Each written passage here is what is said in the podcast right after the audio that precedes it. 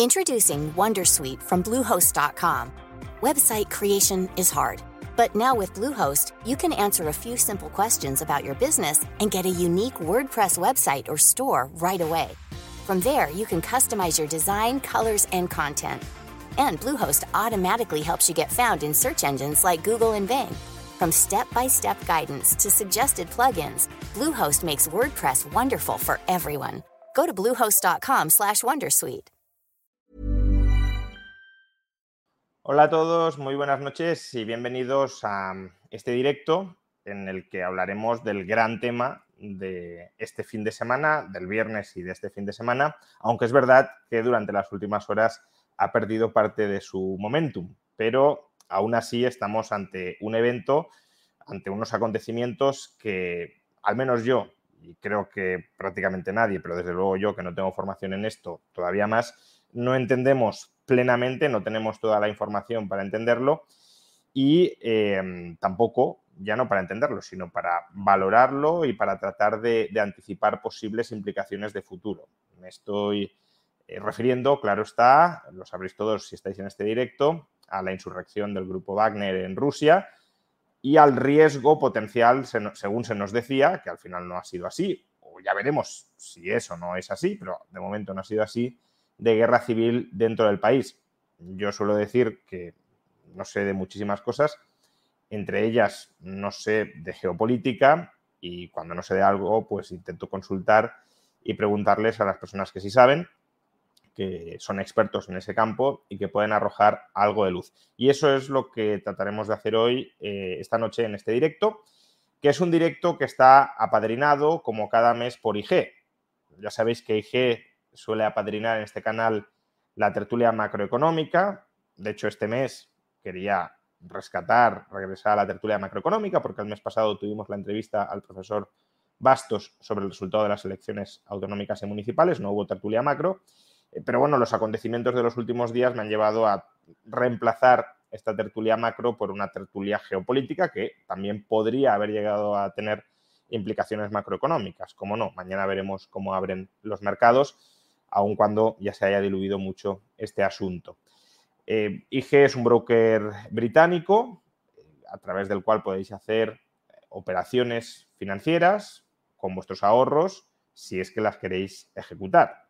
Si no las queréis ejecutar, pues evidentemente no utilizaréis un broker para no hacer nada al respecto. Pero si invertís o si creéis que podéis estar interesados a invertir, pues no está de más que, aunque sea a modo de agradecimiento por apadrinar estos directos, pinchéis en el enlace de IG y os informéis sobre las condiciones que os ofrece. Pues bien, como os decía, he intentado traer a dos personas que de geopolítica sí saben y que espero que nos ayuden a, comprender un poco más todo este desaguisado. Uno de ellos es Oscar Vara, que ya es habitual en este canal, Óscar es profesor de economía en la Universidad Autónoma de Madrid, pero además está muy enfocado en el análisis geopolítico desde una perspectiva económica, pero no solo económica. Y ya digo, ha estado muchas veces en, este canal. Tiene su propio canal de YouTube en el que efectúa regularmente esos análisis económico-geopolíticos. Y como no, pues para hablar de ese tema lo he querido volver a traer. Buenas noches, Óscar. Buenas noches, Juan Ramón. Un placer estar otra vez aquí en tu canal nada, el placer es mío. Y hoy eh, hemos traído a otra persona que es la primera vez que acude a este canal, pero que seguro que también nos ayuda a entender las claves de lo acontecido durante los últimos días, que es Jesús Pérez Triana, editor de Guerras Postmodernas. ¿Qué tal? Buenas noches, Jesús. Eh, perdona. Ahora. Hola, hola, buenas noches. Pues yo me siento muy honrado porque tengo la sensación de que estoy visitando una, el canal de una institución en, bueno, en, en, en el un, mundo. Un canal de... que, que, que, tiene algunas visitas. Esperemos que este directo sea muy visitado y muy, y muy consultado, pero bueno. Bueno, yo me, yo me, refiero a tu trayectoria intelectual. Bueno, muchas gracias, Jesús. Por eso, por, por, por eso la sensación. Por eso tengo la sensación de decir, oh Dios mío, eh, ya, ya, ya soy alguien que, que, que Rayo me ha descubierto. No, bueno, bueno ya, te seguía bastante en Twitter y, y, nada, te agradezco el comentario y sobre todo te agradezco la, la participación, que hayas eh, decidido estar una, una, hora, hora y media con nosotros en este, en este canal. Bueno, pues empecemos por el principio. Eh, aunque más o menos todos hemos estado ya bastante enterados, sobre todo los que hemos tenido interés directo en esto, Twitter fue verdaderamente, Twitter y YouTube, bueno, y Twitch, fueron eh, auténticos canales o bocanadas de información continuamente actualizada de, todos estos acontecimientos durante los últimos dos días, aunque todos más o menos creo que ya sabemos, grosso modo, qué ha ocurrido, pero me gustaría que lo resumierais cada uno de vosotros aproximadamente en un minuto, minuto y medio si podéis, es decir, no que me hagáis una perorata de todos los hechos con detalles, sino los puntos clave de lo que creéis que ha sucedido en los últimos dos días. Imaginad que alguien no se ha enterado de nada, ¿cómo le resumiríais qué ha sucedido desde el viernes en, Rusia? Eh, empezamos por Jesús Venga, ya que es el, nuevo invitado. Bueno, pues yo creo que ir a la, raíz de todo, porque si uno escucha o lee o mira lo que dijo el dueño de la, la figura visible, la figura visible de la empresa Wagner, él dijo que él estaba comenzando la marcha de la justicia. Lo dijo el viernes, que esto no era un golpe de Estado, que él no pretendía eh, sacudir la estructura del poder de Rusia en, su, en lo alto, sino que él iba por el Ministerio de Defensa porque son unos incompetentes que han provocado muertes de mis muchachos de mi empresa. Y quería con esto, pues, eh, em, provocar un cambio en el Ministerio de Defensa. La cuestión es que los acontecimientos se han sucedido y luego ya todos hemos interpretado que era golpe de Estado, que Rusia se ponía al borde de la guerra civil. Quizás porque las cosas han terminado como han terminado, pues a lo mejor Prigozhin se va a agarrar a eso. No, si yo desde el principio dije que esto no era un golpe de Estado y no había intenciones ulteriores. Pero bueno, es lo que dijo al principio y es lo que ha terminado siendo esto, un motín no una rebelión, ni una revolución, ni, ni, un intento de golpe de Estado. Ahora veremos, en las próximas semanas y meses ya iremos sabiendo mucho más, creo yo. Sí, tengo la sensación de que puede que más adelante los acontecimientos, la información nos hagan cambiar de perspectiva y de interpretación de lo que ha sucedido. Oscar, ¿cómo lo resumirías? Muy de acuerdo con lo que decía Jesús. Yo creo lo que he visto es un personaje, Prigozhin, que llevaba un tiempo protestando contra el poder del Ministerio de Defensa, contra eh, cómo se gestionaba la guerra por parte del Ministerio de Defensa y que en un momento, yo creo que eh, quizá alimentado por su propio ego, había llegado a unas críticas que hacían peligrar incluso su propia posición dentro de lo que es eh, la estructura de poder en Rusia. Él es un instrumento, no deja de ser un instrumento, él y su empresa del Kremlin, y todas estas declaraciones le ponían en una tesitura muy peligrosa. Y quizá movido por, el peligro es que decidió eh, tomar el camino de hacer una operación que no tenía avisos de poder triunfar, que todos pensábamos que rápidamente el ejército ruso podría eh, colapsar, y sin embargo la aventura fue creciendo a lo largo del sábado de manera insospechada mientras sus tropas avanzaban a una velocidad increíble por la autopista M4. Pero yo creo que el, planteamiento o la, raíz del asunto es eh, las ambiciones de un, individuo que en un momento se ve en peligro y que ve como salida posible a ese peligro una aventura. Mm. Em, solo por aclararlo, cuando has dicho que todos creíamos que el, ejército ruso podría colapsar, te refieres a, colapsar, la operación. colapsar la operación de, no, no, que el ejército colapsara. Em, no, creo que el ejército ruso vaya a colapsar así. claro, claro, lo digo porque ya sabes que quien quiere malinterpretar siempre encuentra un motivo y no hay que, no hay que, dar motivos. Em, has, hablado, Oscar, y os quería preguntar justo sobre esto para, eh, bueno, para contextualizar eh, esta insurrección de la estructura militar de Rusia. En, yo creo que prácticamente todo el mundo que no estuviese muy atento a, Rusia antes de estos días probablemente ni hubiese oído hablar del grupo Wagner ni nada parecido, ni, ni, entendía exactamente dónde estaba o dónde dejaba de estar. ¿Nos podéis hacer un resumen de cuál es la, estructura militar de Rusia y, cómo encaja ahí el grupo Wagner? Bueno, yo creo que Jesús es de, Sí, sí, sí, sí, hay un concepto, yo que soy el autor del blog y Guerras Postmodernas, si hay un concepto que para mí es fundamental en, las guerras postmodernas, la idea de eh, la aparición de actores no estatales que desafiaban como actores relevantes en la arena internacional a los estados. Mm, y eso lo llevamos desde la esfera económica a las empresas que pueden tener ya una capitalización más grande que estados, a, y aquí fundamentalmente eh, todo tipo de organizaciones transnacionales. Bueno, o sea, eso, eh, eh, creé mi blog en el 2005, ahí tenéis mm, millones de cosas. Viendo a Wagner. Yo creo que eh, aquí la idea es que Rusia observó el, empleo por parte de Estados Unidos de empresas militares privadas en una función muy particular, porque las llamamos empresas militares privadas, privadas, pero en realidad, a pesar de lo que la gente se piense, tú no descuelgas el teléfono y dices, hola, mm, soy el doctor Maligno, quiero unos mercenarios para una presión. No, normalmente las empresas militares privadas nacen en el interior de un Estado-nación y están más o menos conectados con los aparatos de seguridad porque se nutre de los veteranos de ese aparato militar y de seguridad y procura, por lo general, no ir en contra de, las, eh, de los objetivos estratégicos de ese país. Es decir, estamos hablando ya de estructuras, ah, ¿cómo lo diríamos?, paraestatales cuasi gubernamentales. Es decir, es imposible que los rusos hubiesen colgado el teléfono y hubiesen contratado a Blackwater para ir en contra de los intereses de Estados Unidos. Entonces se convirtió en una forma muy interesante de intervenir fuera porque todos sabemos que la muerte en combate de un soldado genera un impacto y aquí en España tenemos un problema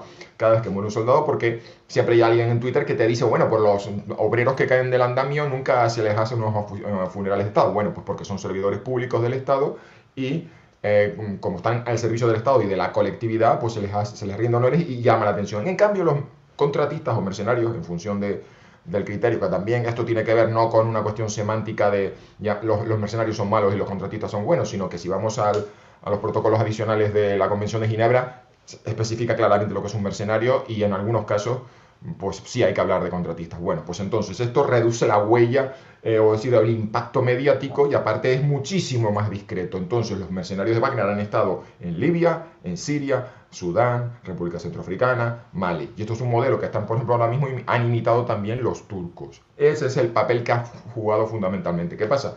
Que Rusia ha empezado a una guerra al lado de su casa y este instrumento que tenía para operar sobre todo lo más lejos posible de Rusia, pues lo ha, lo ha empleado aquí al lado. Por eso Wagner, que estaba pensada para ser una manera de operar el Estado ruso eh, lejos de su frontera, está al lado de casa. Y por eso hemos terminado con eh, en este caso serían contratistas, porque están, forman, son ciudadanos del, estado, de uno de los estados beligerantes, eh, pues trabajando, bueno, perdón, han firmado un contrato y están siendo uno de los elementos que combate. Y la, con la particularidad de que se han nutrido siempre, como en Estados Unidos veíamos, también de muchos veteranos de fuerzas especiales, veteranos de guerra, tenían la capacidad de seleccionar su personal y eran por tanto una fuerza combatiente pues profesional y efectiva. Luego han ido, han recurrido a los presidiarios con, con crímenes de, con delitos de sangre, pero en teoría eso, Rusia los ha usado al lado de su frontera y dos, tenían la particularidad de que era al menos una empresa que tenía fama de, tener, de reunir personal profesional y cualificado y por tanto obtener resultados. Y eso fue la plataforma que, como ha dicho Oscar Varela, eso es la lanzadera para Prigozhin de decir yo soy el gestor eficaz frente a la ineficacia de lo público, que esto a Rayo le va a encantar, ante la ineficacia de lo público, aquí lo privado obtiene resultados. Y esa fue la, yo creo que lo que lo, puso él y yo creo que la gente, la percepción de los rusos es, aquí hay un tipo que sí sabe gestionar las cosas, este tipo sí sabe obtener resultados, y eso fue lo que a él le, lento ¿no? y le puso en una trayectoria en el que incluso los de, desde aquí fuera, desde, desde fuera de Rusia decíamos, oye, tiene ambiciones políticas, puede ser un recambio de Putin, puede ser un tipo, y bueno, pues al final, bueno, ya esto ya lo hablaremos, cómo le han cortado las alas y él ya en esa huida hacia adelante ha terminado haciendo lo que ha hecho. Recojo el guante que has lanzado. Eh, ¿Hasta qué punto podemos considerar a Wagner una empresa verdaderamente privada, ¿no? También en función de lo que has explicado, es decir, surge dentro de un Estado, eh, está muy entrelazada con, las instituciones, con la burocracia, con, las órdenes y los intereses del Estado ruso, se nutre, por lo que sé, del material que le proporciona el Estado ruso, de la financiación del Estado ruso. Entonces, al final no deja de ser un empleado público con un contrato privado, hasta cierto punto, ¿no? Ya digo, no sé del tema, pero precisamente por eso, por eso os pregunto, ¿no? ¿Hasta qué punto puede ser privada? ¿Hasta qué punto podemos considerarla realmente privada? Y luego, eh, volviendo a la pregunta anterior, eh, no, solo me interesa que, reflexionéis sobre qué es el grupo Wagner, sino también sobre cómo encaja el grupo Wagner en el resto de la estructura militar rusa. Es decir, qué más actores hay. Estará el ejército convencional de toda la vida de Rusia, pero hay más eh, actores similares y, y, cuál es la relación entre ellos. ¿no? Entonces, primero, ¿es Grupo Wagner una empresa privada? qué autonomía tenía realmente Prigozhin frente a las estructuras estatales rusas y luego cuáles son esas estructuras militares dentro de las que está metida el grupo Wagner.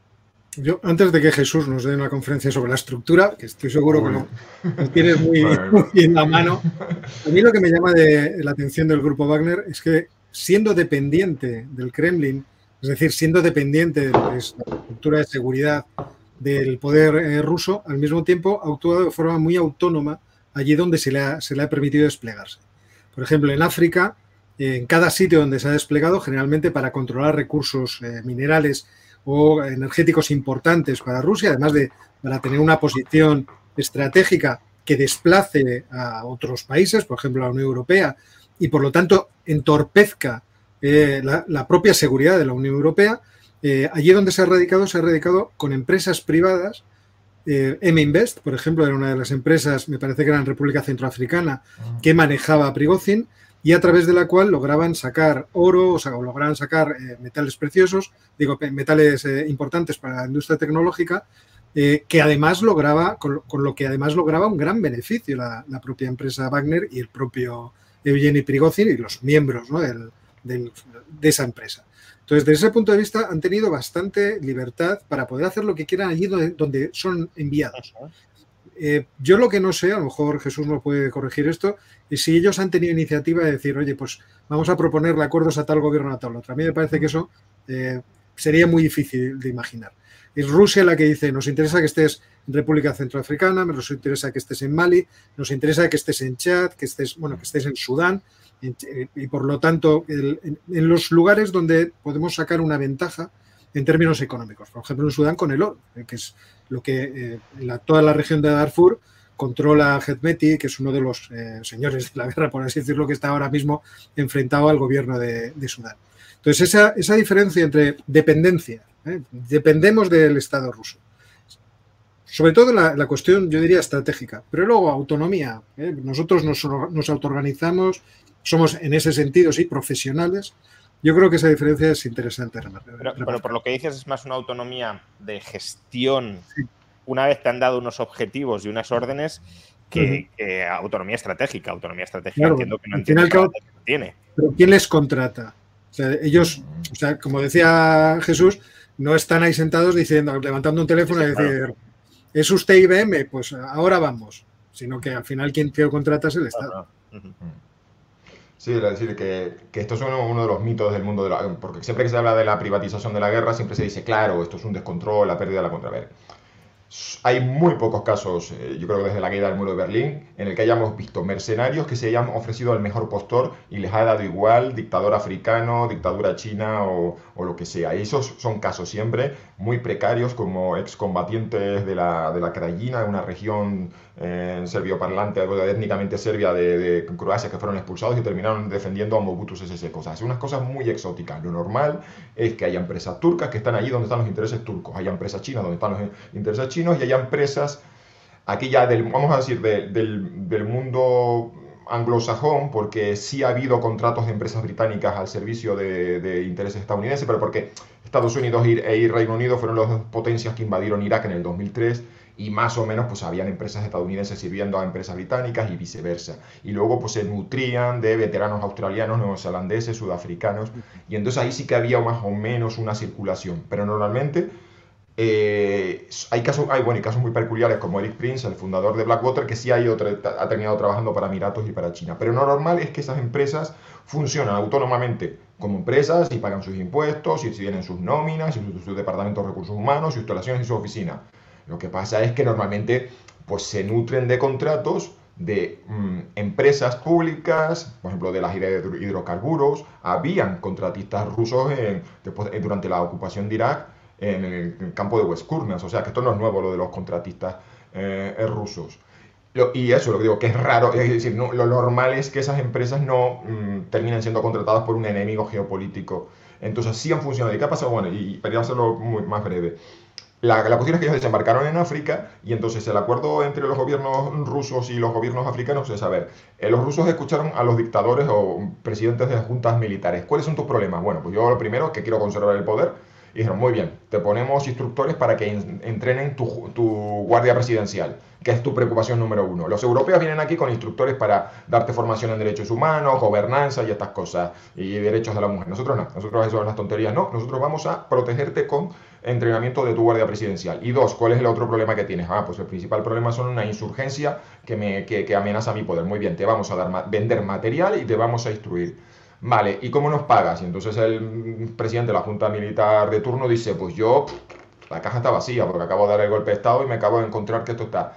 No te preocupes, no tienes liquidez, mira, eh, a quien vamos a meter aquí es una empresa que viene con, y esto es lo que ha apuntado Oscar, no es Wagner que desembarcan y se empieza a llevar oro y minerales, sino que hay todo un entramado de empresas eh, que son las que firman los contratos. Entonces los mm, contratistas de Wagner eh, instruyen a la Guardia Presidencial, forman al ejército, la industria de defensa, el complejo militar industrial ruso vende sus juguetes y luego hay todo un entramado, una constelación de empresas que son las que explotan las minas y firman los contratos mineros en República Centroafricana, en Sudán y Mali. Y eso funciona, y eso era lo que funcionaba hasta el otro día. Lo que pasa es que la guerra ha hecho que un instrumento que se creó para influir y operar lejos de casa se ha tenido que usar en Ucrania y viendo las ambiciones de Prigozhin, y esto ya es una de las consumas, vamos a ir a las claves de cómo hemos terminado, viendo lo que hemos visto este fin de semana, es que se hizo una modificación en la ley que dijo, mira, todo esto de empresas y demás tienen que estar todas bajo el paraguas del Ministerio de Defensa.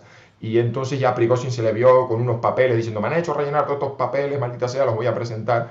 Pero ahí ya fue cuando él empezó a darse cuenta de que le estaban atando en corto y de que esto, el protagonismo, que, el protagonismo que estaba teniendo Wagner y que lo hemos visto aquí en España, bueno, y en las redes sociales, que los partidarios de Rusia se ponían el, el, logotipo, el merch, ¿eh? había, había generado su propia aura, de, como decía una influencer pro -rus, bueno, que es rusa en España, es que tienen un código de honor, no son unos vulgares mercenarios, tienen un código, ¿sabes? Habían que tenían popularidad, legitimidad, prestigio, y eso... Eh, bueno, pues nada, pues total, que Prigozhin fue viendo cómo le estaban cerrando la, soga al cuello poco a poco y el punto, yo creo que el punto de no retorno fue la nueva ley en Rusia, porque además siempre habían trabajado desde una ambigüedad legal, que esto es una cosa heredada de la era soviética, y es que eh, las leyes nunca están muy claras en Rusia, de tal forma que el Estado siempre te puede pillar porque tú no tienes muy claro mm, cuál es el marco jurídico en el que te estás moviendo. Y de hecho las primeras PMS rusas no se registraron en Rusia, eh, mm, tuvieron que operar pues, en paraísos fiscales y demás, y bueno, y fue toda una novedad que Wagner abriese una oficina en San Petersburgo y que fuese ya la normalización de esto.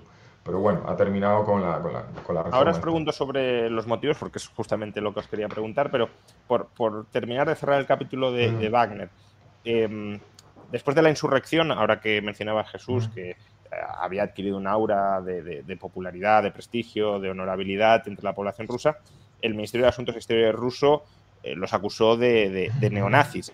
Em, y también, eh, hemos, también hemos escuchado, eh, no sé si eran prorrusos o, o antirrusos, me da igual, pero hemos escuchado a muchos decir que, cuidado, que si caía Putin y llegaban los de Wagner al poder, estos eran peores que Putin porque estaba lleno de nacionalistas rusos mucho más radicales que Putin. ¿Hasta qué punto esto es así? ¿Es, una, es un ejército sin como todo ejército nacionalista, claro está, pero sin, sin mucha más ideología detrás, eh, o si la tiene.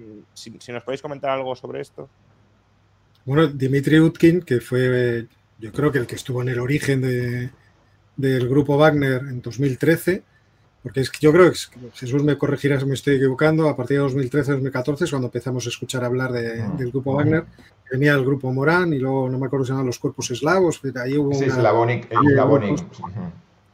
eh, este hombre lleva tatuadas todo tipo de simbologías nazis. Es decir, no, no parece, creo que él mismo tenía como apodo Wagner por su admiración al músico, al compositor eh, alemán. O sea que eh, en ese sentido ese ultranacionalismo es cierto que está presente. Además, Dimitri Lukin se supone que estaba en la columna que avanzaba hacia Moscú, por lo menos fue uno de los rumores que se plantearon ayer por la noche. Es cierto que este, este tipo de, de personajes que están en la cúpula de esta empresa si hubiera llegado el caso muy hipotético de que hubieran conseguido llegar a Moscú, atrapado el poder, que es, bueno, entonces obviamente es de película de Estados Unidos, no había posibilidades, creo yo, que eso sucediera, eh, hubieran planteado en principio pues las reclamaciones que estaba planteando Prigozhin. Esta guerra se está llevando mal, se está llevando de forma ineficiente, déjenos a nosotros que nosotros la vamos a acabar como Dios manda. O sea, desde ese punto de vista, las cosas serían peor. O sea, tendrían, estarían dispuestos a hacerlo hacer más cosas, entiendo, a llegar quizá más lejos de lo que Vladimir Putin se ha imaginado o por lo menos ha, desarrollado hasta ahora, que, es, que es bastante. Así que sí, yo creo que... El, pero esto es, pasa mucho en Rusia. Es como cuando hablaban de Navalny como este héroe, democrático y tú le lees en el pasado y dices, bueno, este personaje tiene lo suyo ultranacionalista. O sea, tengamos en cuenta con quién estamos tratando. Es un material efectivamente muy ruso, con una mentalidad un tanto imperialista. Que yo muchas veces digo que la culpa de esto la tiene la propia configuración geográfica de Rusia. Y que se nos pusieran a cualquiera de nosotros a gobernar Rusia, seguramente sentados en la silla en el Kremlin estaríamos diciendo, este problema es complejo, vamos a atacarlo de forma agresiva. pero quizás sea, sea una percepción subjetiva mía. Vamos, vamos a, los motivos detrás de, este hecho bastante insólito y sorprendente, porque eh, había muchos analistas que decían, eh, yo esperaba que al final le dieran una puñalada por la espalda a Putin, que el, régimen se fuera disolviendo, que sus contradicciones internas emergieran, pero esto era de más, no, me esperaba que llegara tan pronto. Eh, y al final, claro, ha llegado tan pronto que no ha llegado a, nada. Bueno, luego os lo preguntaré si ha llegado a algo o no. Pero eh, el hecho en sí es sorprendente que, que en el grupo Wagner, se levanten y avancen hacia Moscú, se queden a, 200 kilómetros de Moscú. Entonces, y, luego que se queden y, den marcha atrás, ¿no? Entonces, viéndolo en la perspectiva que nos da, pues eso, el último día, tampoco es una perspectiva histórica muy, muy dilatada, eh, ¿cuáles creéis que son las causas? Jesús antes apuntaba algunas, ¿cuáles son las causas que llevaron a este levantamiento? ¿Fue un, calentón de Prigozhin que dijo, pues ahora me voy hacia Moscú y voy a, presionar a Putin y voy a amenazarlo? ¿Se venía preparando desde hace mucho tiempo? Antes leía que los servicios de inteligencia estadounidenses dicen que sabían que podía pasar algo desde hacía semanas. Eh, algunos especulaban incluso que, aunque visto lo visto, tampoco parece que sea una especulación muy sólida, pero que eh, las quejas de, de Prigozhin de que no le llegaban armas, en realidad era una forma de retener armas para prepararse para este momento. Eh, no sé, ¿cuál juzgáis que ha sido la razón, la motivación detrás de todo esto, viendo los resultados que finalmente ha tenido? Bueno, a ver si lo hago esta vez más breve. Yo creo que si hacemos un recorrido del papel de Wagner en esta guerra, vimos que tuvo como un momento cenit en el que hay un momento en el que Kadyrov visita, el líder checheno visita Moscú y va corriendo a fotografiarse con, con Prigozhin. Y todos percibíamos como que estaba emergiendo un nuevo polo de poder dentro eh, de, del panorama ruso. Y era como, era tan evidente que Kadyrov quería hacerse la foto con el nuevo chico popular y que parecía que era como, mientras el ejército está atascado y no consigue avanzar y sufre derrotas, aquí están los chechenos, que son al menos unos buenos propagandistas, su, su eh, efectividad en combate es limitada, son los TikTok Soldiers, pero al menos estaban ahí con sus juguetes nuevos, porque a diferencia del ejército ruso, Kadyrov sí tiene a los suyos con, con material avanzado y moderno y por lo menos aparente. Y luego está Wagner. Al poco tiempo, y esto ya tendría que, tendría que meterme en la Wikipedia a consultar, le cortan la cabeza al general jefe de la operación militar especial, Surovikin. Era el primer general que después de muchos meses de guerra a los rusos se les había ocurrido decir, ya, esto necesita un director de orquesta. Y se dijo, eso ya son rumores, y en este caso, igual de las noticias de fuentes de la inteligencia estadounidense dicen, y te lo puedes creer o no, los rumores en Moscú decían que se estaba creando un triunvirato entre Surovikin, eh, Prigozhin y Kadyrov. Yo eso nunca lo entendí de ver muy bien, pero bueno, a lo mejor es como estaban todos, ellos estaban implicados en el día a día. Y que esa fue la primera señal de que han cortado la cabeza a Surovikin. Y no solamente le cortaron la cabeza a Surovikin de que lo destituyeron, sino que eliminaron el puesto de general jefe de la operación militar especial. Que era un sinsentido, porque hacía falta un director de orquesta y no que las tropas que avanzaban, que luchaban en el sur estuviesen dependiendo de un mando regional y las tropas que luchaban en el norte o en el noreste estuviesen por parte de otro. Esa fue la primera señal de que aquí está pasando algo en Moscú. Posiblemente ellos estén empezando a creer, oye, mira, somos aquí vamos a salir de esta guerra reforzados con un prestigio y con una fama eh, que esto nos va a permitir tener, pues, no sé, un, papel en el futuro de Rusia. Y ahí empezó como el de, yo creo que ahí empezó el declive. Y ahí fue, y ahí entonces estaban las quejas sobre la munición, que ahora, a mí me parece que si, si, había un fantástico plan de acumulación de munición de artillería, pues no sé, no sé ayer qué, qué fue lo que vimos.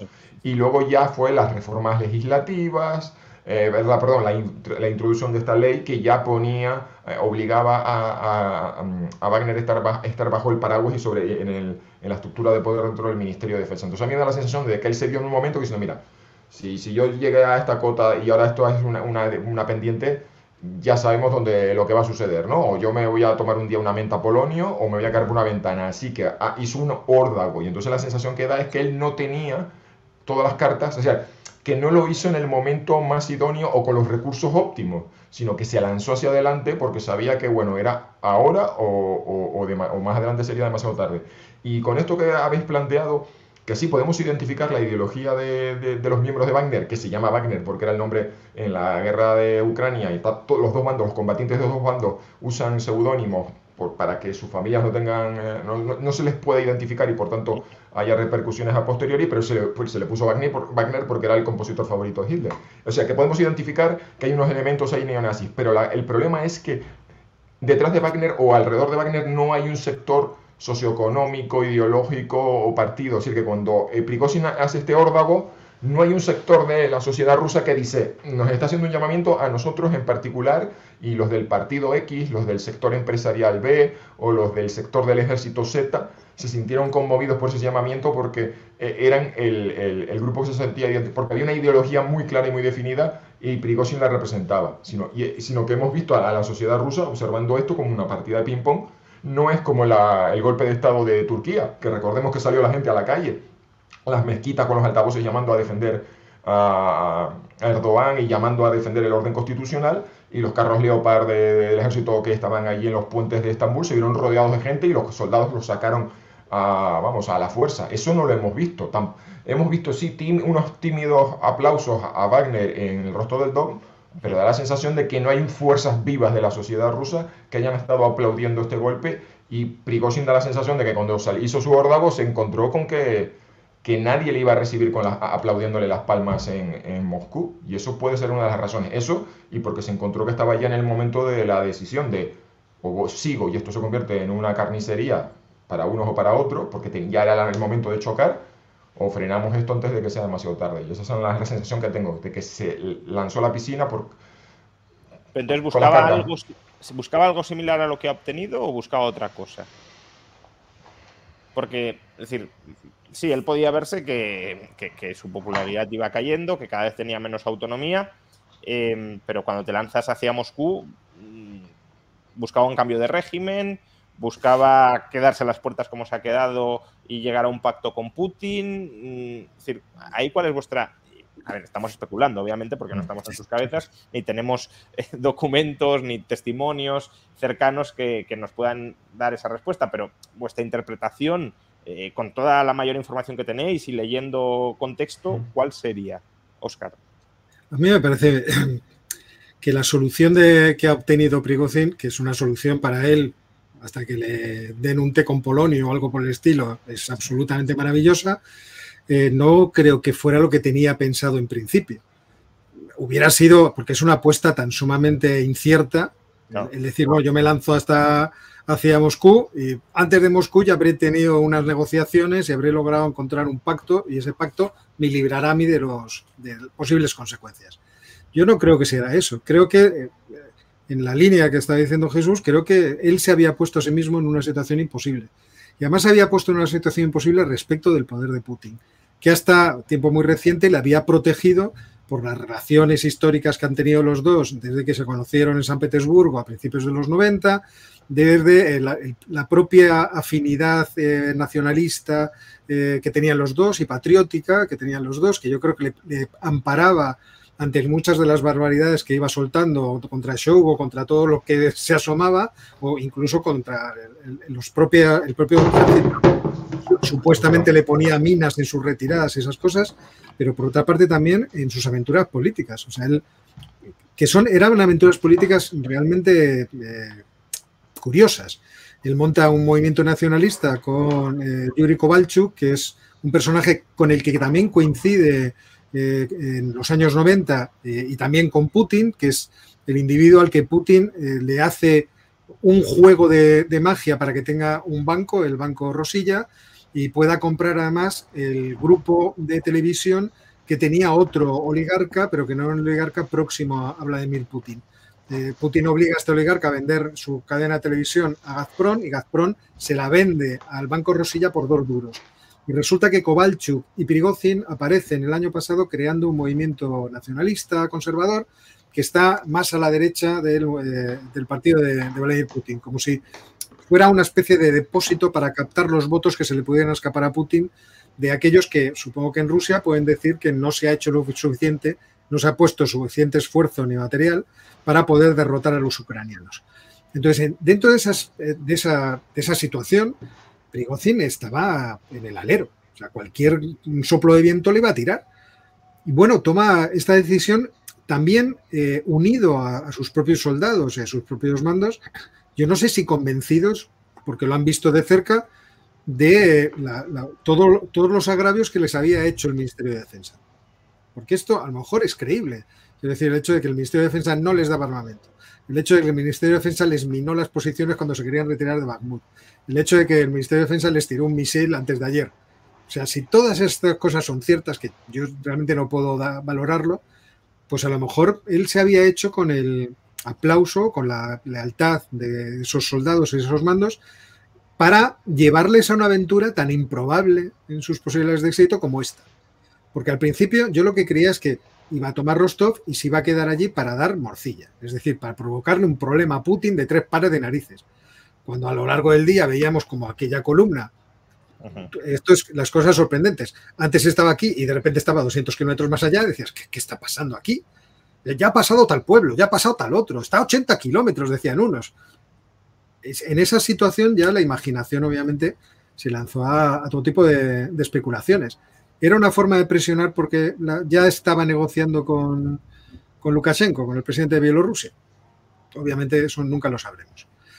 Pero lo que sí creo, estoy de acuerdo con, Jesús, en que él se vio acorralado en su posición y dijo, ¿qué salida me queda? Tirar para adelante. Y convenció a todo el mundo para que tiraran para adelante con él en la hipótesis de que estaban actuando contra el ministro de Defensa. Sí, y además posiblemente él, yo creo que si, lo, si le tomamos la palabra, él posiblemente estaba esperando que hubiese una especie de aclamación popular y eso le hubiese servido de base a decir, mirad, la gente me aplaude, la gente nos quiere, la gente está con nosotros, por favor, Vladimir Vladimirovich Putin, quita estos dos inútiles porque eh, Shoigu y Gerasimov son un desastre para Rusia. No, y, claro, y entonces su posición no era quitar al zar, era decirle ponga generales más eficaces y entonces a la historia hubiese pasado como el tipo que tuvo los cojones de, decirle, cantarle las 40 a Putin y, obligarle a actuar y, y, tomar una decisión, una decisión drástica que contribuiría eh, a, que Rusia eh, ganase la guerra o que la Rusia mm, combatiera de mejor circunstancia.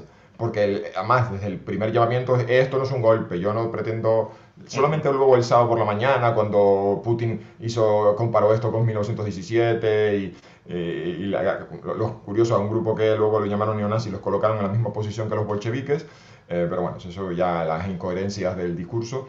Eh, ahí fue ya cuando le vimos una declaración en la que dijo algo así como que Putin se había equivocado de bando, pero es la única vez que yo creo que ha eh, manifestado algo realmente beligerante con, con el poder. Es decir, que, que lo que estaba era como una especie de salvador de Rusia que quería obligarle a Putin a tomar una decisión drástica, algo así. O a lo mejor esto es lo que él se ha convencido a sí mismo o nos está intentando convencer con, con, otras ideas. La cuestión es que hemos visto el, el, los equilibrios de poder, porque Tampoco hemos visto masas que hayan salido con pancartas y banderas a defender el orden constitucional vigente en, eh, Moscú. Yo no he visto, no he visto gente que haya salido, no sé, la moral ni siquiera está en la mente de los rusos, no es su estilo, pero no hemos visto aquí que hayan a todos a las plazas, pásalo, y hayamos visto masas. Da la sensación de que esto ha sido una pugna dentro de la, dentro de la vertical del poder y, el pueblo ruso y las Fuerzas Armadas como testigos, en fin, de, de este ping-pong. Hay algunos que han especulado y me gustaría también saber vuestra opinión, porque como no sabemos los motivos, pues tampoco es descartable. Em, aunque, bueno, vistas las repercusiones, luego os preguntaré sobre ello, tampoco parece que sea la hipótesis más, más eh, notable, pero que, estaríamos ante una especie de, de, autogolpe o de operación pactada entre Putin y Prigozhin quizá para detectar a aquellas personas que no le eran leales a Putin dentro de la estructura del, régimen, un poco lo de las 100 flores de Mao, pero en este caso eh, en medio de un conflicto militar, o para engañar a Ucrania y que se lanzara a, hacer operaciones eh, pues, con, información equivocada, eh, o incluso, quizá en un futuro, para que Putin tenga más margen para retocar los altos mandos de la oligarquía rusa apelando al pacto al que ha llegado con Prigozhin, no sé, ¿qué, verosimilitud le dais a este tipo de, hipótesis em, que, sugerirían pues, que todo esto es un teatrillo, que al final pues eh, Putin estaba perfectamente enterado de lo que iba a hacer este señor y que le ha venido bien para lograr otros objetivos, veremos cuáles. A mí me parece muy improbable. yo entiendo que dentro de la polarización que se ha producido en los aficionados a ver la guerra como si esto fuera un espectáculo, eh, los que están en un sitio pues tratan de ver justificaciones a todo lo que ocurre que sean favorables pues, a sus ídolos. En este caso, eh, Vladimir Putin adquiere la, imagen o la estatura de un, ídolo pop. Eh, la gente le, le, da cualidades o le, reviste con cualidades que a veces son míticas. Vladimir Putin, sabio, estratega, defensor de Occidente, de la cultura occidental, etcétera, etcétera. Pero lo que hemos visto si, fuera así, es decir, si fuera una operación realmente muy inteligente, un plan muy sofisticado para tratar de hacer aflorar quiénes son los traidores en la estructura de poder de, Rusia, primero se habría encontrado con que pocos traidores va a poder localizar, porque todos eh, se quedaron quietos, como suele pasar en Rusia, esperando a ver qué ocurre. No vaya a ser que el primero que se mueve se lleva la torta. En Rusia tengamos en cuenta que el, sistema o, o tal y como está organizado el control social, pues tiene cierta capilaridad, y por lo menos en lo que son los alrededores del poder. Eh, y por otra parte, esto sería como el que se pega un tiro en el pie, empieza a dar saltos, pero cuando la gente le dice, estás sangrando, te has hecho daño, dice, no, estoy perfeccionando mi baile. Y entonces empieza a hacer piruetas maravillosas, pero se ha pegado un tiro en el pie, porque efectivamente lo que, lo que hemos visto, o mejor dicho, todo lo que hemos visto no favorece a la imagen de Vladimir Putin ni a la imagen de su poder dentro y fuera de Rusia. O sea, todo lo contrario. O sea, realmente ahora yo creo que Vladimir Putin ofrece una imagen dentro de su país y fuera de su país de mayor debilidad de la que tenía antes. Antes suponíamos que era el que controlaba completamente el país y hemos visto que controlar el país no lo controla. Que unos tipos montan unos tanques en unos camiones y salen pitando por una autopista estando a mil kilómetros de Moscú, estando a mil kilómetros de Moscú y se plantan a 200 kilómetros. O sea, ¿dónde están los aviones? No sé, uno lo que piensa es, una columna de lo que sea. Yo he visto a los Estados Unidos ciscarse una columna tremenda en Kuwait y dejar aquello arrasado. ¿Cómo es posible que la aviación rusa, que se supone que no está siendo utilizada eh, de forma masiva en la guerra, no, salga al paso de esta cuestión? O sea, desde el punto de vista del público ruso, que obviamente todo esto lo habrá visto en directo eh, a través de redes sociales, porque no me creo que la gente, o sea, es verdad que fueron anulando la posibilidad de, del acceso a las redes sociales, pero al final estas cosas acaban filtrando, no esté pensando, ¿qué carajo? O sea, este, este señor no domina el país, pero pensamos también desde fuera. O sea, los, distintos aliados que tiene Rusia, pues ahora saben que Rusia es, más débil de lo que ellos imaginaban y que la posición política de Vladimir Putin puede ser tumbada si de repente hay una aventura. Porque esta aventura ha salido mal. Esta aventura no ha producido una cascada de reacciones. También porque ha sido muy corta.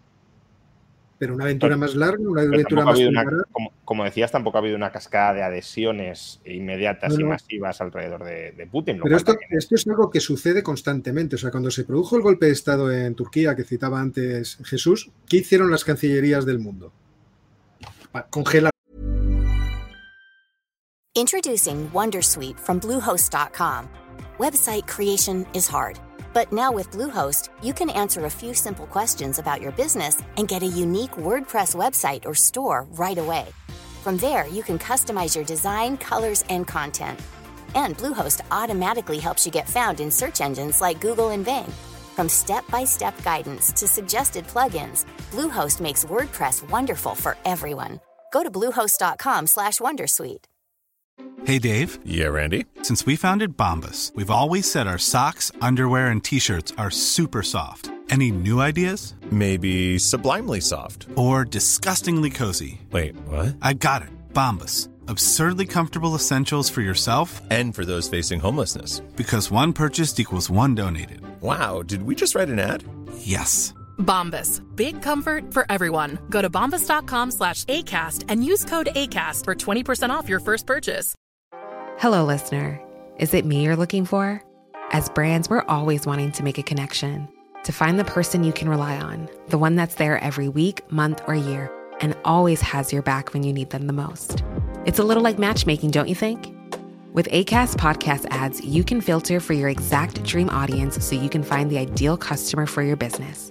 The Romeo to your Juliet, the Rachel to your Ross, the Bert to your Ernie, and avoid those red flags and time wasters. Your ads can communicate with them in the most intimate way possible a one on one conversation, a chance meeting in the gym, or a coffee shop. So go on, give it a try. With over hundreds of thousands of listens a month, your person is probably here. Get closer to your audience. Make podcast ads with ACAST. Head to go.acast.com to get started. Vamos a esperar a ver si, si con suerte nos echan de aquí a Erdogan. No, pero Oscar, ya no me refiero solo a adhesiones externas, que sí, que eso es diplomacia, y- eh, sino internas, ¿no? Es decir, tampoco No, hubo claro. tantas adhesi- Entonces, es un poco lo que dices, sí. Eh, sí, Este golpe ha salido mal, pero vale, no, no hubo muchos traidores que se sumaran al golpe, pero tampoco hubo muchos que dijeran nosotros no nos sumamos, nos mantenemos fieles, ¿no? Y eso, efectivamente, pues De hecho, no podemos casos. verificarlo, no podemos verificarlo, pero ayer me comentaba alguien que es eh, una persona que ha tenido eh, eh, experiencia diplomática en el extranjero, que los oblast, es decir, las regiones y las repúblicas, no son lo mismo en, Rusia, los gobernadores no habían manifestado la adhesión o había- no habían hecho declaraciones públicas, en algunos casos muy significativas, me decía. No te puedo decir, pero en algunos casos muy significativas, no, no se han manifestado a favor de, del poder de, de Vladimir Putin. Pues eso es también llamativo, o sea, que la gente se quedó parada. Vamos a ver a dónde va esto. Y una vez que veamos a dónde va esto, entonces ya salimos y decimos, oh, camaradas, pues, estamos Sí, contigo. eh, eh, Esa sensación dio que, que estaba todo el mundo esperando a ver qué pasa, a ver quién era el ganador, y luego ya, pues. eh, porque la verdad es que, es que no, no, sé- no, no vimos ayer el general mm, jefe del mm, 41 ej- Ejército de Armas Combinadas eh, saca un comunicado demostrando su total adhesión al orden constitucional y al presidente. Mm, Nada, fue, estábamos todos observando y entonces a mí las, las teorías, las teorías no, las hipótesis de que esto ha sido una jugada maestra de Putin me suena demasiado a todo lo que llevo escuchando en esta guerra cada vez que hay un revés para los rusos, que es lo que se dicen, lo, al menos lo, no sé lo que se estarán diciendo en los canales de Telegram rusos, pero al menos aquí en el mundo hispano, de hispanohablante siempre están los rusos dándose ánimos a sí, a sí mismos diciendo no os preocupéis, esto ha sido una genial jugada en ajedrez 5D, de, me acuerdo cuando la retirada de Kharkiv y, la de Baklen Kupiansk, y me decían que, que, que había sido una retirada para traer a, una, a los ucranianos a una emboscada, bueno, en fin, eh, fantasías. Pues eso me suena un poco de no os preocupéis, esto ha sido todo un teatro para engañar a los, a los medios de comunicación occidental, porque si eso hubiese sido un teatro, pues decíamos, vaya, han buscado al tío más raro, a Prigozhin, es decir, que tendríamos que haber pensado, vaya, esto ha surgido de la nada, pero no, es que Prigozhin tenía una serie de de agravios y llevaba meses eh, comunicando esos agravios. Ah, bueno, ahora dirán también que eh, esa, esa, larga, esa larga lista de agravios era,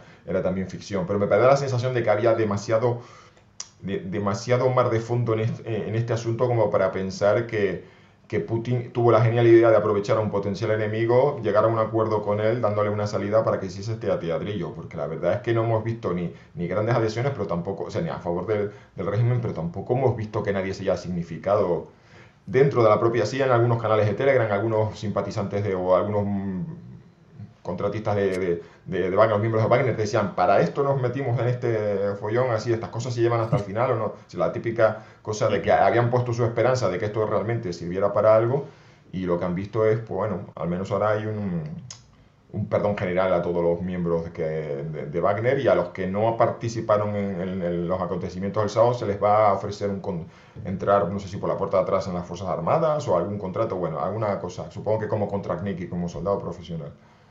Y la hipótesis que también ha circulado de que la operación de Prigozhin fuera una especie de, de, de, de, venta de sus servicios a Estados Unidos o a la OTAN, de que lo hubiesen pagado ingentes cantidades de dinero para que se rebelara contra el régimen ruso y que a última hora Putin hubiese sobrepujado y por tanto se hubiese llegado a una wow. especie de, pacto. Eh, ¿alguna, wow. ¿Algún comentario sobre ello? Está buena, está buena. Esa fuente, me encanta, me encanta la, esa fuente, porque es que a mí, me, fuentes de los servicios de inteligencia, en las cancillerías europeas se dice, pues, pues, joder, macho, pues si tú, al que tenga acceso a esa fuente, pues, bueno, las más que fuentes, yo creo que son, pues eso, conjeturas, sin, simplemente por el hecho de que eh, al ser una empresa de contratistas o mercenarios, pues bueno, si se venden pero- al mejor postor, Cla- vale, pero fíjate, ahí está eh, la persona que imp- ha lanzado esa hipótesis parte de la idea de que ah, es un mercenario, se ofrecen al mejor postor. No funciona, el mundo no funciona así. Los mercenarios que se ofrecen al mejor postor, eso, bueno, en alguna guerra africana perdida. sí, o- explicado pero, antes. sí. pero no, no funciona así. Eh, Tú llamas a las empresas que trabajan con el Ministerio de Defensa y con el gobierno británico y no, no, vas a- no las vas a contratar para invadir las Malvinas y, re- y recuperarlas para Argentina. No funciona así. Eh, Bueno, a mí lo que, me hace gracia, lo que me hace gracia esta hipótesis es que yo, supo- supongamos que la ICIA ha contratado a, a Wagner para hacer esto. Lecheros de Wagner lo podrían haber preparado un poco. Que es- realmente, o sea, o les dieron muy poco dinero o tenían muy poco incentivo.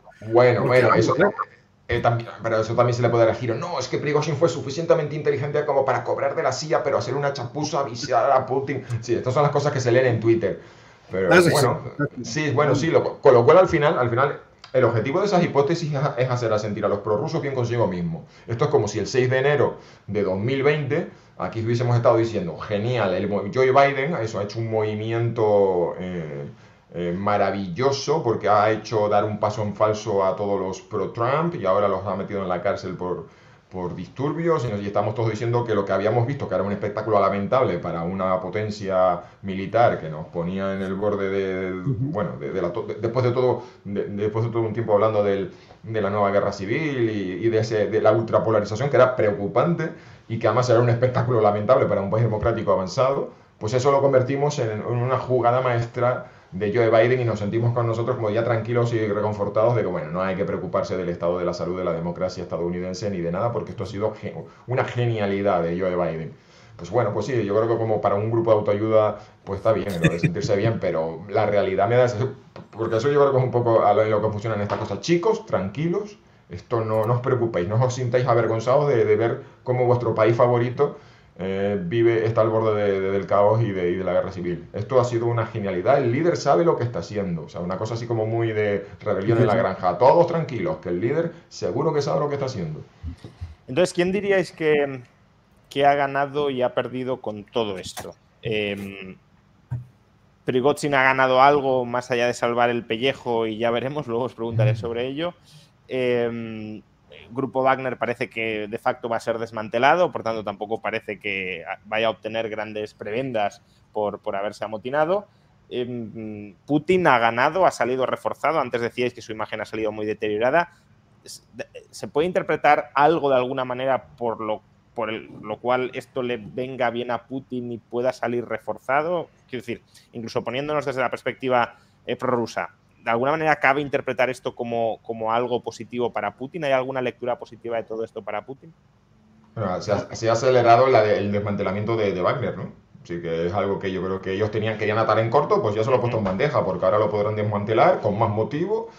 Y, y bueno, y además con la nueva reforma, y esto ya hará que las próximas empresas militares privadas, pues ya se lo piensen muy bien. Y, y yo supongo que las conducirán y las pastorearán para que no se vuelva a crear este tipo de, de- de poder paralelo dentro del Estado. O sea, que el Eso- Kremlin o, o Putin se ha ganado algo con todo esto. Sí, sí, en el corto plazo. Luego, evidentemente, un tipo que eh, había construido su imagen de líder en torno a la idea de el hombre que puso en pie a Rusia acabando con el caos y el descontrol de los 90.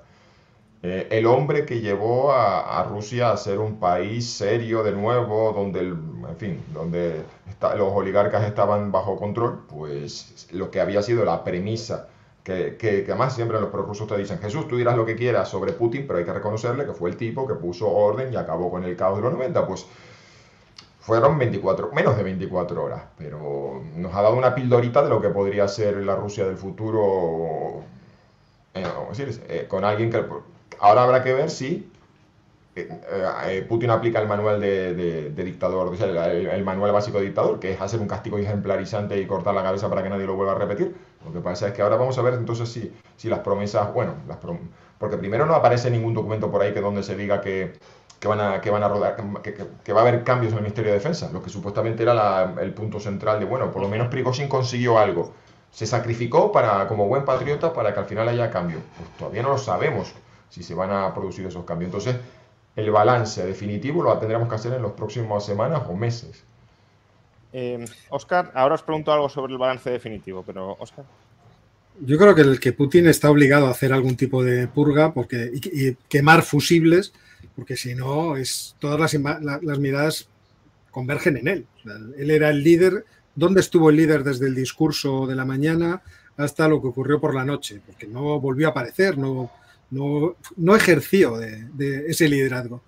Eh, y por lo tanto, yo creo que ahora sí, tiene una oportunidad de tratar de quitar pues, esos elementos que, que son, al fin y al cabo, eh, despreciables o son, son eh, elementos con los que puede prescindir para tratar de proteger su imagen dentro del país. Entonces sí, yo creo que veremos en los próximos días algún tipo de purga de Benito del ejército porque alguien tiene que responder de que no se logra parar a la columna de Wagner ah, durante todo el mm. día. Entonces ahí tendrá que estar, porque claro, porque eso todo el mundo estará preguntando. El jefe, ¿por qué no hizo nada? Entonces yo creo que desde ese punto de vista algo tendrá que hacer. Sí, bueno, pues, aprovechará, es decir, la idea sería que aprovechará esto para también hacer a lo mejor algún cambio que le, que sí, seguramente. Pero le hace falta a Putin aprovechar, pues ya ha hecho cambios en el pasado, ya ha quitado a este, ha puesto al otro y, oye, porque él es el jefe y él es el que al final, en esas escenificaciones que hacía de reunirse con los militares, de con Shoigu y con Grasimov o con el, que, tocara, a decir, ¿qué tenemos que hacer? jefe, tenemos que hacer esto. Y él decía, bueno, pues si vosotros me lo aconsejáis, lo haremos. Entonces ya yo sanciono. Pero yo soy, no, soy un técnico, esos técnicos sois vosotros. Y como salga mal, vosotros sois los que vais a ser quemados, porque sois fusibles en esta historia. Porque la, corriente eléctrica no me tiene que llegar a mí. Pero por otra parte, me parece que lo que es la posición política de Vladimir Putin es mucho más inestable ahora que antes. Quiero decir, desde el punto de vista de lo que la gente opina, no desde el punto de vista de que él vaya a caer en el poder porque él sigue controlando el poder. Y, teniendo ese control, ya lo hemos visto, por ejemplo, lo vimos en el caso de Lukashenko con las elecciones de 2019. Si él sigue teniendo el apoyo del ejército, sigue teniendo el apoyo de los aledaños del poder, de los eh, poderes fácticos, pues se puede mantener incluso aunque todo el país diga, este tío es un cretino, este tío ya no nos vale, porque no le van a quitar por unas elecciones. Es unas elecciones no van a quitar a Vladimir Putin del poder, le quitará otra cosa, que sería por ejemplo, que este movimiento de Wagner eh, eh, hubiera eh, concitado una especie de, coalición, hubiera catalizado los, todos los malestares y por lo tanto hubiera reaccionado contra Vladimir Putin. Y luego, desde el punto de vista de lo que es el prestigio de, sobre lo que él se apoya, de los servicios de inteligencia y seguridad, yo creo que el FSB y compañía han quedado muy mal, porque no se enteraron de nada. Y si la CIA sabía más que ellos, ya es una cosa de retraca. O sea que habría ganado en este partido la CIA frente al FSB. Eh, ¿Podemos decir que los ucranianos han ganado algo en esta situación? Pues a lo mejor eh, meter dudas en, lo que es toda la estructura de mando del ejército. Pero claro, eso ya vete tú a saber eh, si, está pasando, si no está pasando y si eso va a surtir algún tipo de efecto.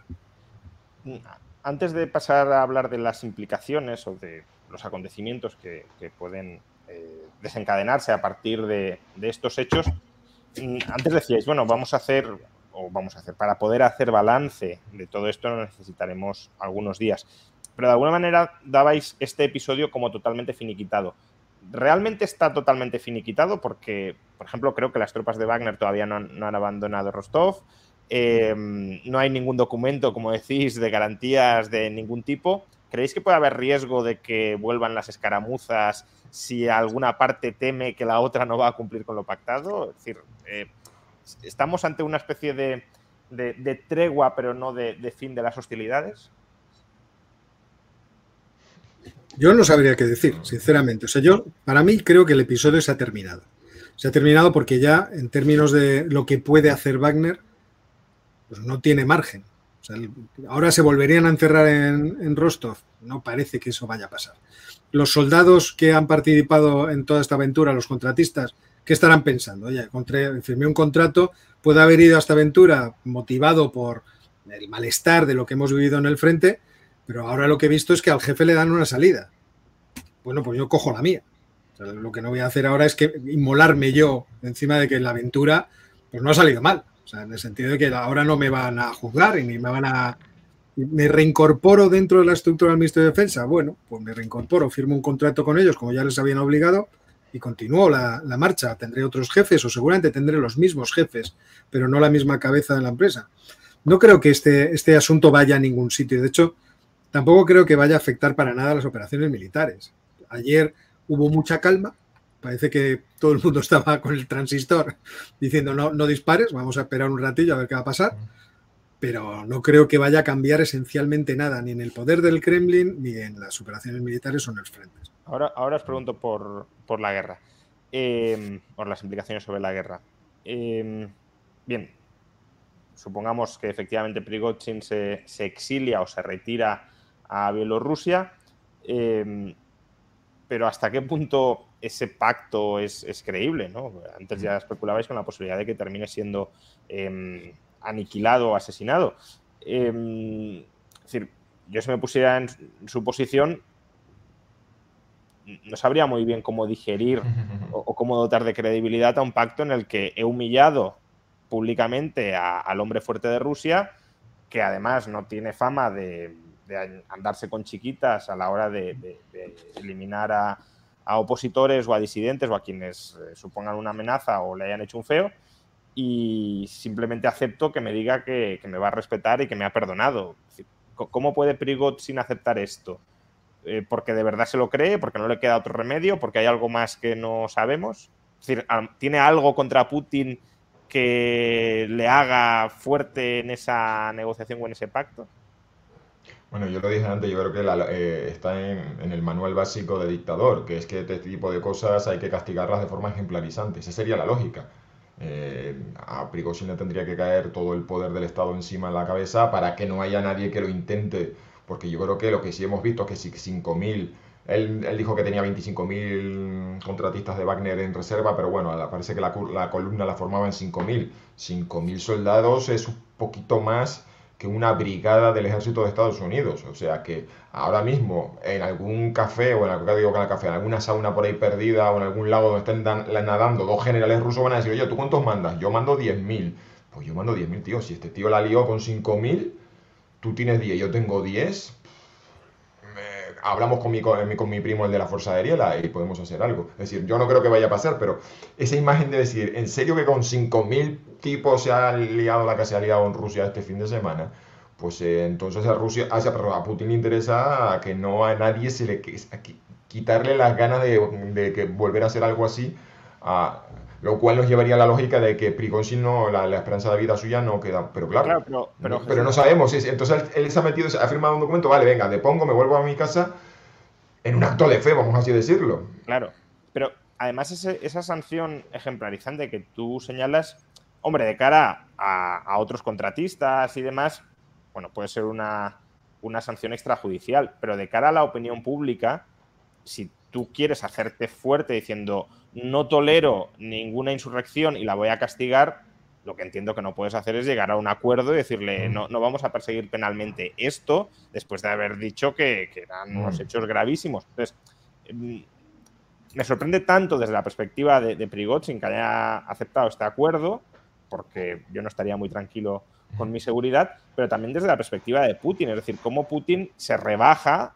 como líder supremo del Estado ruso a alguien que se le ha levantado y ha amenazado con deponerle. Es verdad que no fue la tesis principal en todo momento, pero sí se llegó a, a amenazar con eso, que cambiarían al presidente de Rusia, a decir, bueno, pues como tenéis 5.000 hombres, eh, os perdonamos y, y, aquí paz y después gloria, no os vamos a, a castigar. Tampoco entiendo muy bien esa bajada de pantalones del Estado ruso.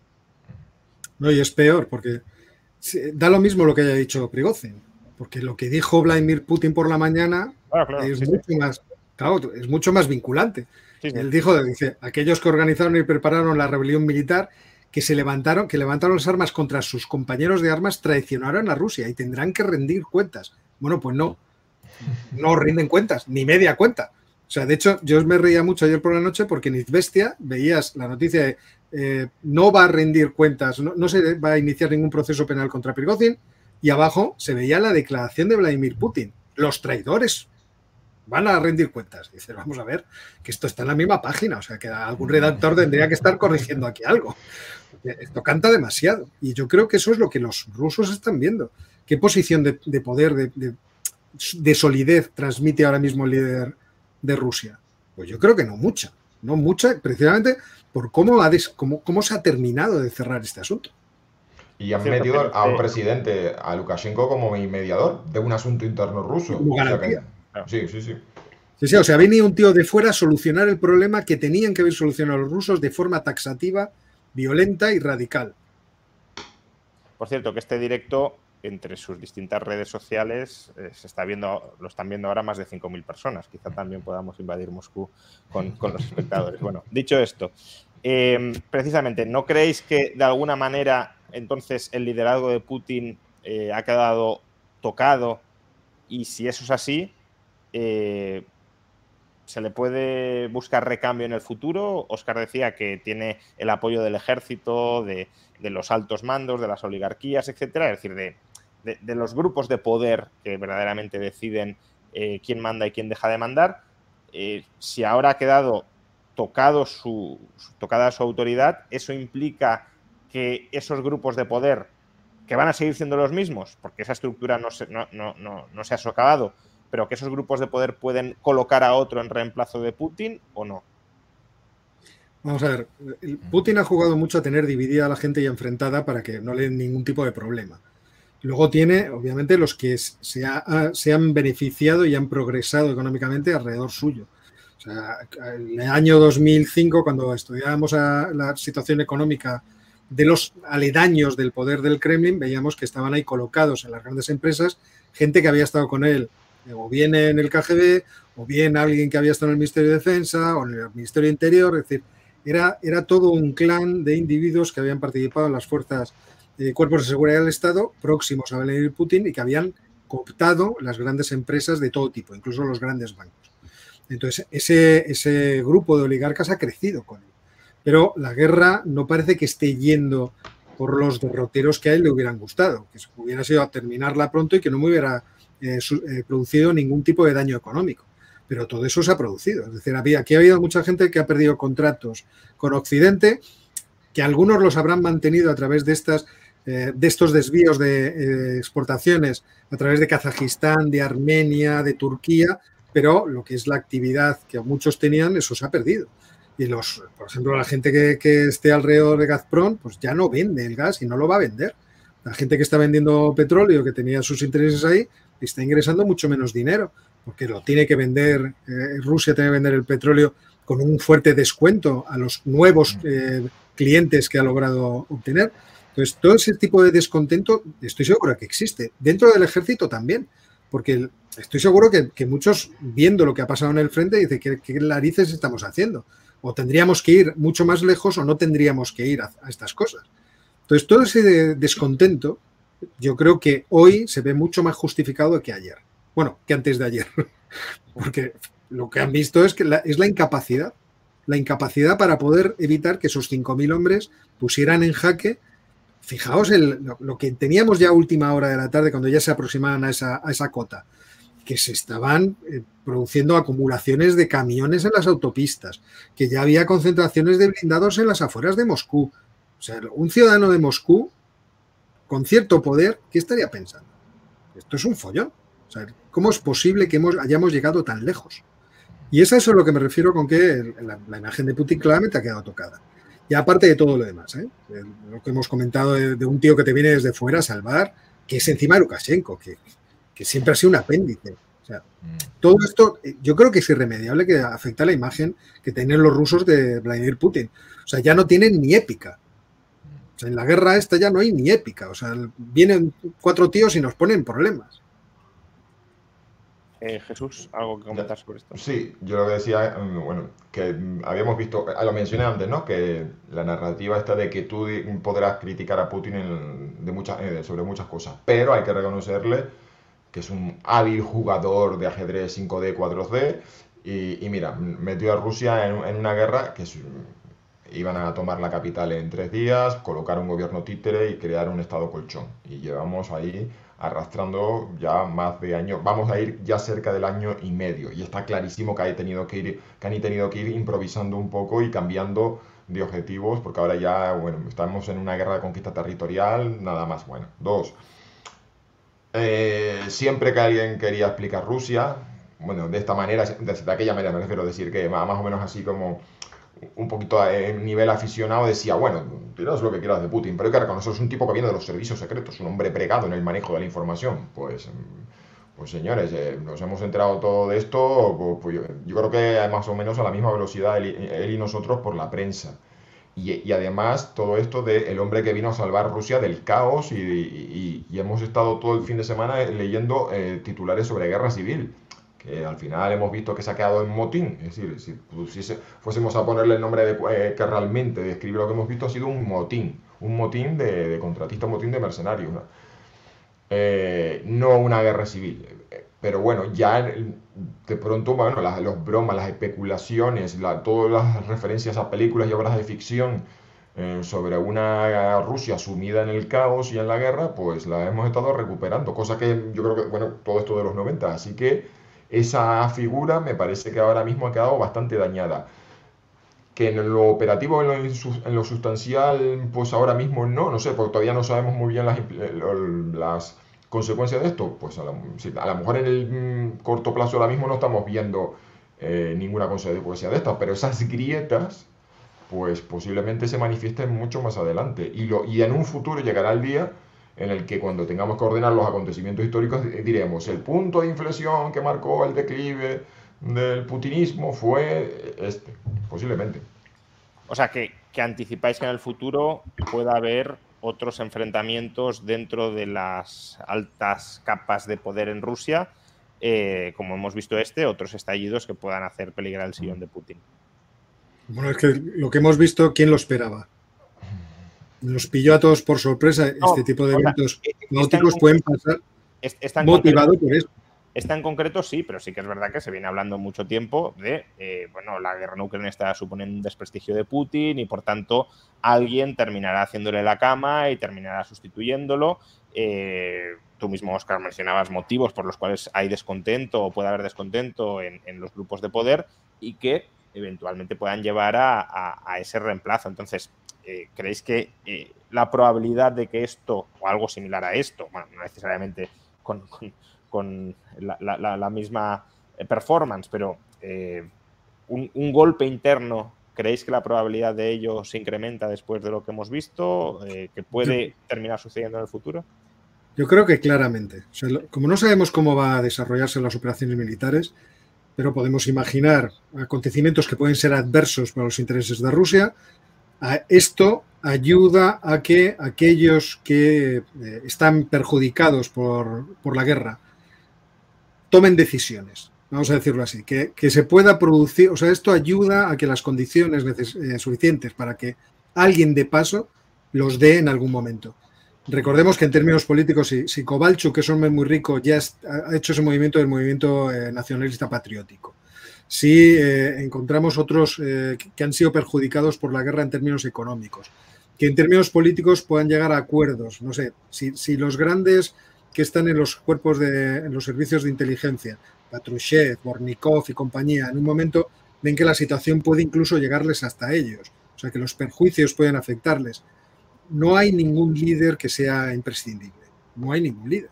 Entonces se puede incluso buscar una figura de, de compromiso. Yo siempre he pensado que si las cosas fueran muy mal, pues ahí tienen al primer ministro, a Minustin, para ponerle de repente ahí en la, primera fila, que es un hombre que no tiene contactos muy con nadie, pero que es un hombre serio, trabajador, que, tiene el Estado en la cabeza. O sea, existen muchas alternativas. Ahora, tendría que producirse un fenómeno suficientemente disruptivo como para que se genere el caos necesario que permita colarse. Yo lo que pensaba ayer es, si, lo que está planteando Prigozhin se alarga, entonces se pueden dar condiciones de este tipo. Y entonces, como sabemos que las personas siempre intentan hacer aquello que desean, aquello que les satisface, aquello que quieren, muchos se pueden ver impelidos a decir, pues vamos a tomar el camino en medio y sustituyamos a este tío porque este ya no nos vale. Está tomando una serie de decisiones que nos son lesivas y que incluso pueden llevar a un, mal mayor en Rusia. Entonces, a mí no me extrañaría Vamos, no me extrañaría. A mí me parece que este tipo de acontecimientos nos acerca a ese tipo de escenarios. ¿eh? Que si sucede otro hecho catastrófico, pues alguien puede decir, tomemos la decisión de quitarnos de en medio a este muchacho. Yo simplemente apuntaría, perdona, que, mm, que más que a lo mejor la cuestión de esto mm, ha horadado el, el prestigio de Putin, yo creo que tendrían que darse una serie de condiciones materiales y objetivas, eh, una pérdida del nivel de vida tremendo en Rusia por las consecuencias que pueda, ulteriores que pueda tener la guerra, es decir, el encaje que tenga Rusia en el orden internacional después de esta guerra, eh, cosas que pueden suceder de aquí, porque todavía tiene que ver, en es decir, en, el conflicto de Ucrania, no sabemos cómo ha terminado, no, sabemos, no, ha terminado, no sabemos cómo va a terminar Rusia, no vamos a saber, no sabemos todavía ni siquiera las condiciones en las que se va a firmar la paz y, el encaje que va a tener. Hay tantas cosas que pueden pasar y a mí me da la sensación que los... Eh, los elementos que pueden hacer tambalear la vertical de poder en Moscú van, por esa línea de eh, tiene que haber todo un ambiente, como, como diríamos, pre-revolucionario que no había este, este sábado. no, yo no creo que había condiciones objetivas en Rusia donde el ciudadano medio se sintiera, tuviese un incentivo donde considerase que merecía la pena ir a jugarse la vida, que le partieran la cara a los antidisturbios del, eh, del Ministerio del Interior eh, porque realmente no tenían nada que perder. Entonces tendrían que haber toda una serie de elementos que posiblemente todavía no estén ni, ni siquiera en el horizonte y que, como decía antes, lo que sí ha demostrado este sábado es que si con, con, 5.000 tipos avanzas por la autopista M4 sin oposición y lo que te ponen enfrente son excavadoras civiles rompiendo la, autopista, pues alguien en el futuro haga cálculos de eh, lo relativamente fácil que es eh, plantarse en Moscú eh, y esta vez no sea una caravana de mercenarios, sino que sea eh, la no sé, una división de tanques de la Guardia. Pero todo esto no quiere decir que vaya a pasar. Lo más probable es que no. Y última pregunta. Eh, ¿Cuáles son las implicaciones de todo esto en la guerra en Ucrania? Mm. porque al final parece que parte de, de los soldados de élite que tenía Rusia desplegados en Ucrania, del grupo Wagner, van a dejar de estar. porque algunos se integrarán en la estructura del ejército, pero otros no. No sé si sabéis eh, o tenéis datos de, cuántos de todos ellos parece que se van a, a, reintegrar a la guerra y cuántos no. Pero no solo por esto, sino si estáis diciendo que de alguna manera el prestigio de Putin ha quedado tocado, como ya estaba quedando tocado por una operación militar, tal como la llamaba, que se ha alargado mucho más de lo que esperaba, ¿cabe la posibilidad de que este animal herido, entre comillas, porque sigue teniendo muchísimo poder, intente recuperar ese prestigio eh, redoblando la apuesta sobre Ucrania con una movilización general o, digamos, ya con eh, uso de armas nucleares tácticas, que esperemos que no, pero tampoco voy en esa dirección, sino que eh, vaya, mm, apueste mucho más por, por meter más carne en el asador de la guerra y, veamos un recrudecimiento de la guerra. qué pensáis? No sé, Jesús, no sé si tú. Porque yo la, percepción que tengo es que no va a cambiar mucho nada. Porque me da la sensación de que Rusia no puede hacer mucho más de lo que hacen los frentes. Eh, que lo que hacen los frentes ya es bastante. Quiero decir, el estar atrincherado y parando a los ucranianos, eso puede hoy en día considerarse incluso una victoria, porque prolonga el conflicto y intenta saber lo que pasará más adelante en el futuro. Al fin y al cabo, en términos de recursos, Rusia es más poderosa o tiene más recursos que Ucrania eh, y, Ucrania siempre depende de la ayuda externa. Entonces, no creo que vaya a cambiar significativamente nada. Pero nada quiere decir nada. Esto continuará con el orden establecido porque no hay mucha capacidad de hacer innovaciones. O sea, se esperaba la contraofensiva ucraniana como si esto fuera a ser, no sé, una especie de carga de caballería que llegaría hasta el mar de Azov con gran facilidad. Y ya vemos que las cosas en la guerra, cuando uno se pone ahí, se atrinchera y solo se le ve los ojos, la cosa se pone bastante más difícil. Entonces yo, no espero grandes cambios. A ver, eh, yo tengo la sensación de que este, lo, mm, que sucedió el sábado fue demasiado breve como para que tuviese un impacto inmediato en, en, la guerra. Porque estábamos, me acuerdo, especulando en el sábado, bueno, ¿y esto cómo puede afectar? Hombre, si, ahora sabes, si tienes ahora mismo un mapa, en el mapa de Rusia hay un agujero negro que se llama Wagnerovia, por así decirlo, ¿no? La República Independiente de Wagner, pues esto es un descalabro para la, para la logística del ejército ruso, porque si hay que llevar municiones del punto A al punto B en Ucrania y en el medio hay un agujero, pues una cosa tan simple como esta. Pero fue demasiado, todo terminó demasiado rápido como para que, el, que la rebelión o la, eh, de, Wagner tuviese eh, un impacto inmediato. Lo que sí tengo la sensación es que, más allá de que haya una serie de miles de... Eh, primero, que se va a desmantelar una de las estructuras que había sido más efectivas en esta guerra, aún así funcionando de una forma como carne de cañón y una picadora de carne, es decir, eh, los rusos consiguieron entrar a Bakhmut y, la, casi tomar casi la totalidad de la ciudad con unas tácticas que en un país democrático normal, pues, es decir, en una sociedad democrática occidental hubiesen sido totalmente intolerables. Eh, la cuestión es que primero retiras una serie de, una estructura que era la más efectiva. Segundo, va a haber una serie de, tipos, de miles de tipos que habrá que recolocar. Ya, lo que hicieron los rumores, haciendo por una vez caso los rumores, dicen que a, los que han firmado reintegrarse en, la, en las Fuerzas Armadas rusas ya se van a encargar de dispersarlos, que no estén todos concentrados en el mismo sitio y que posiblemente a los comandantes que, o los capitanes de compañía que los reciban les van a dar la orden de, bueno, tú ya sabes este tipo tiene que tener una esperanza de vida lo más corta posible. Es decir, que les van a encomendar las, las misiones para que eh, el, mito y, la, y, la aura de Wagner desaparezca. Pero a mí me da la sensación de que esto va a tener impacto en cuestiones intangibles. En la moral, en, en cosas eh, el otro día los rusos estaban, los, ucranianos con un megáfono diciendo a, los otros, oye, ¿estáis dispuestos realmente a matar, a matar, o sea, a dejar a luchar y morir por unos tipos que se están peleando en Moscú por el poder? Y contaban que en algún sitio, bueno, eso siempre también, otros son los rumores de que sí había habido algún tipo de deserción o, que alguno había aprovechado el impasse para, pero aún así la guerra ha continuado. Es decir, lo que tenían clarísimo los ucranianos es que Wagner no era un amigo de, de Ucrania, aunque había muchos muchos chistes y muchos muchas risas y muchos memes y habían soldados ucranianos haciéndose fotos con, con palomitas o cotufas, como decimos en, Tenerife.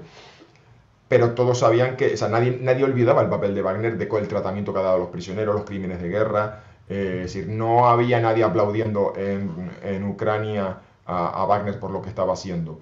Entonces, yo creo que el, el, de, la, de, la, misma forma que dije que esto iba a tener un impacto en el liderazgo de, de Putin y que en un futuro cuando nos sentemos y escribamos que, por qué han pasado las cosas que han pasado, o las debatamos, o estemos aquí hablando con ellas, y, entonces tengamos que hacer memoria y decir, vaya, todos los acontecimientos que pasaron entre el 23 y el 24 de, junio de 2023 desencadenaron toda una serie de cuestiones que nos llevan al presente, a mí me da la sensación de que va a haber toda una serie de efectos eh, que vamos a ver en el futuro, y aparte que yo me imagino que ahora Putin estará más vigilante. Las tropas, sí, los despliegues militares rusos ahora van a ser un poquito, no sé, yo creo que van a estar más, más pendientes de los generales, los movimientos de municiones y de cosas se van a vigilar más, eso va a dificultar a lo mejor los, los movimientos.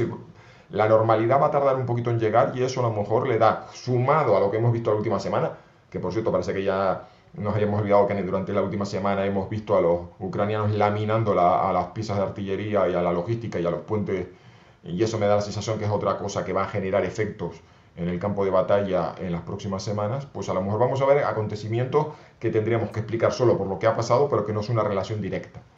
Por cierto, vinculado con esto, y ya, quiero terminar, pero también leyendo el chat, hay, gente que especula eh, dentro de la idea de que esto es un pacto entre Prigozhin y Putin, que ahora gran parte de Wagner va a estar en Bielorrusia y por tanto va a estar más cerca de Kiev para atacarla desde allí, que de alguna manera están como tratando de engañarnos, diciéndonos que están muy peleados y que eh, todo esto va, se va a dispersar y se va a desmantelar, pero que en realidad van a tener un fuerte operativo muy cerca de, Ucrania y, por tanto un, nuevo flanco para, para atacar el país. ¿Esto le veis alguna verosimilitud o no?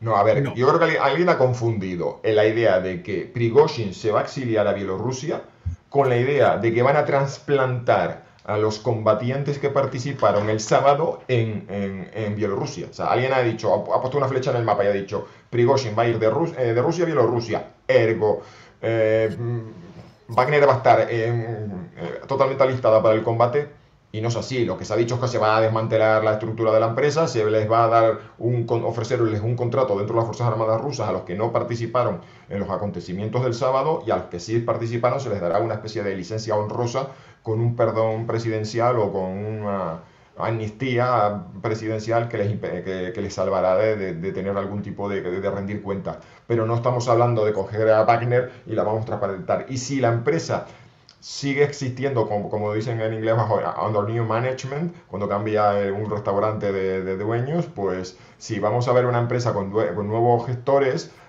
se, estará lo más lejos de Rusia. Ya se está hablando de que incluso se les va, se va a intentar incentivar, incentivar o que el, negocio principal de la empresa vuelva a ser eh, la participación en conflictos lejanos y, la aventura de, empresas militares privadas eh, tomando el protagonismo, acumulando prestigio y, fama y convirtiéndose en un polo de poder dentro de la propia Rusia, pues esto a lo mejor no lo vamos a volver a ver. Que por cierto, otro tema, no, no lo voy a sacar porque ya sería para desviarnos mucho, pero es precisamente qué va a pasar con todas las regiones eh, extranjeras donde el grupo Wagner era un actor de seguridad y de mantenimiento del orden muy preponderante si ahora se desmantela la empresa y, por tanto no hay, un, no hay unas fuerzas que estén ahí eh, controlando y estabilizando la región. Bueno, eh, eso imagino que cada territorio tendrá su, su, idiosincrasia y por tanto la respuesta puede ser muy, muy, muy variable.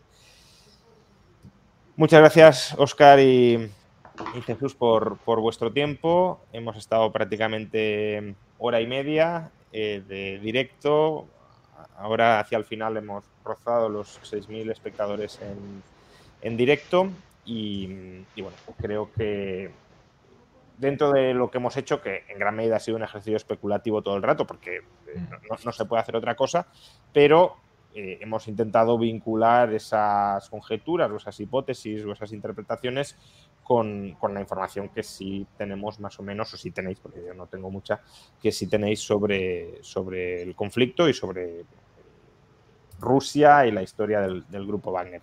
Así que muchas gracias por, la ayuda a la hora de, leer este hecho tan sorprendente que algunos auguraban que iba a dar pie al mayor cambio geopolítico del siglo XXI y que al final de momento ha quedado en, prácticamente nada, eh, con implicaciones, pero con implicaciones no tan llamativas o tan eh, radicales como podrían haber llegado a ser eh, según se nos decía el viernes y el sábado.